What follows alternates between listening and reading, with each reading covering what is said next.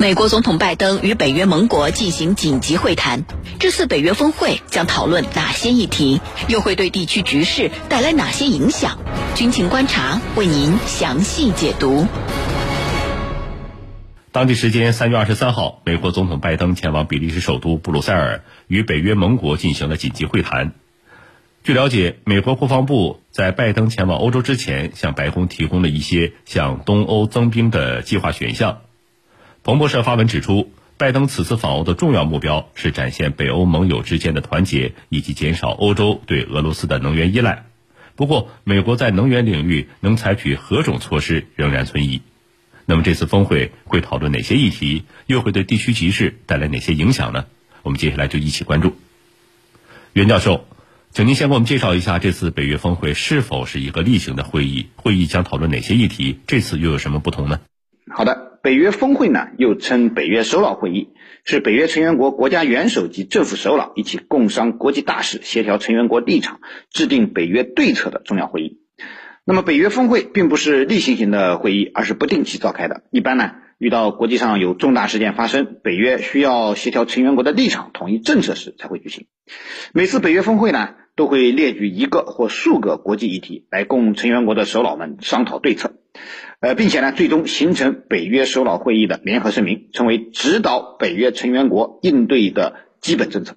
那么这次北约峰会的召开的时间节点很明显是针对俄乌冲突的。会议于当地时间二十四日在比利时首都布鲁塞尔的北约总部召开，来自三十多个国家的呃北约成员国首脑围绕。如何应对俄罗斯此次对乌克兰发动的特别军事行动，展开了两个多小时的讨论，并且最终形成了一个联合声明。声明做出了三个方面的决定：一是继续对乌克兰提供军事援助，包括反坦克武器、防空武器、无人机以及防生化武器和防核武器的装备；此外呢，还将向乌克兰提供保证网络安全的技术装备；二是加强北约部队在波罗的海沿岸、东欧、巴尔干半岛的军事部署。除了已经在波罗的海沿岸国家。和波兰部署的四个战斗群之外，还决定在匈牙利、斯洛伐克、保加利亚、罗马尼亚增加部署四个战斗群，使北约在东欧和巴尔干地区的总兵力达到八个战斗群，约四万人。同时呢，还包括空中和海上的军事部署。三呢是北约成员国同意增加军费。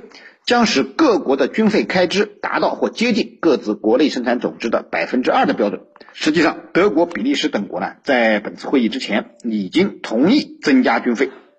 声明还指出，鉴于俄罗斯在乌克兰军事行动已经彻底改变了欧洲的安全局势，因此北约需要做出长期和持久的战略调整。那么，从这次北约峰会的结果上看，其实啊，并没有什么新意。呃，更没有形成什么突破性的政策。无论是对乌克兰的军事援助，还是向欧洲增加军事部署，都是北约已经在做的事情。而增加军费开支，使各国军费达到本国国内生产总值的百分之二，北约已经呼吁了好多年了。这次不过是趁着俄乌冲突、欧洲安全问题凸显的机会，把这件事儿进一步给做实了。呃，而像能源制裁、建立禁飞区和出兵乌克兰这些乌克兰提出的要求。在宣言中却只字未提，估计啊，这样的峰会成果，泽连斯基又会大失所望，呃，恐怕又得拍视频骂娘了。这可能是这次北约峰会和以往最大的不同吧。呃，这也进一步暴露了北约内部在对待乌克兰问题上，其实啊，并非铁板一块，内部意见本身有很大的分歧，要不然也不会只形成这三点老调重弹的决定了。同时呢，更凸显了北约外强中干的本质。乌克兰想依靠北约获得国家安全，显然是靠错了对象。主持人，好，感谢袁教授、程教授。北约秘书长斯托尔滕贝格曾经在记者会上说，他希望各成员国同意增强北约在陆海空所有的领域的实力。北约计划在保加利亚、匈牙利、罗马尼亚和斯洛伐克部署四个新的战斗集群，连同部署在波罗的海国家和波兰的现有部队呢。呃，北约将在其东翼，从波罗的海到黑海，拥有八个多国战斗集群。那么这些议题又会对这些局势带来哪些影响？拜登的这次欧洲之行能否如愿呢？请你给我们分析一下。这样一件事情，我想啊，它说明了几个问题。第一个。就是北约呀，要尽可能的给东欧地区的那些国家一种安全感。为什么？因为东欧地区它离俄罗斯更近，你像波兰，它就隔着乌克兰。如果乌克兰被突破了，那下一个受威胁的，从理论上来讲就是波兰。所以这一次，美国和北约方面就是要给原来的苏东阵营，就是原来的华约组织的成员国啊，现在是刚才说了嘛，这个巴尔干半岛啊、东欧啊、波罗的海沿岸啊，给他们一种安全感。那么这里提到了，就是如果靠他们自身。这些国家普遍偏小，你像波罗的海三国啊，加起来都没多少人，那么靠他们自身去抵御外来的侵略是根本没有办法实现的。那怎么办？靠集体的力量。所以这一次就是要结结实实的给那些原来的东欧国家一种安全感。第二个呢，就是北约方面也借此机会来向俄罗斯。释放一个明确的信号，什么信号？这里是咱们的版图，这是北约的地界，你呢不可以越雷池半步。如果你进入了北约这一块那么我们只能是针尖对麦芒了啊！这是北约要企图向俄罗斯所释放的信号，意思很清楚，就是咱们井水不不犯河水，我无意在乌克兰设所谓的。这个禁飞区，你呢也不要突破到原来的东欧地带啊！咱们呢井水不犯河水。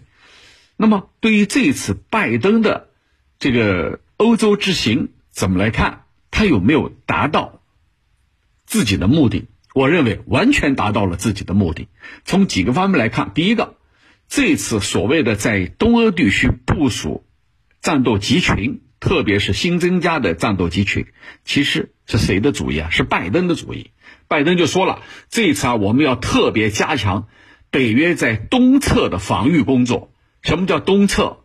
就是北约的东部地区，刚好是刚才我们提到的东欧地带。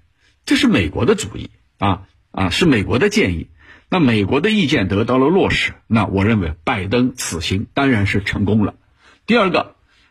北约各国同意提升自己的国防预算，其实这是美国两届政府从特朗普开始一直所强调的。你们要增加国防预算啊，你们要追加呀，那么一直在做这样的工作。那这个目的是什么？就是未来可以更好的向美国购买武器装备，对吧？这里头的意思是很清楚的。这是从第二个来说的。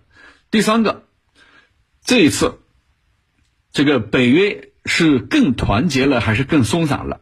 那结果肯定是更加团结了啊！当然这个加引号了，这都是美国的功劳。美国在里头不断的去煽动来自于俄罗斯的威胁，然后鼓动他们这个扩充军备、加强武力、加强武力建设。那么这里头美国的目的啊，自然是醉翁之意不在酒。其很清楚的目的，那就是煽动他们提升国防预算，那么更好的听从美国的召唤，同时呢，在美国的统一部署之下，购买新式的武器装备，美其名曰什么呢？北约的模式。为什么美国对土耳其购买俄罗斯的 S 四零零非常恼火呢？因为你没有买我的防空系统，你买了别人的。那对美国来说，推销自己的武器装备。大发战争横财是其历届政府一贯的伎俩，这一次当然也没有例外。主持人，好，感谢两位军事评论员的精彩解读。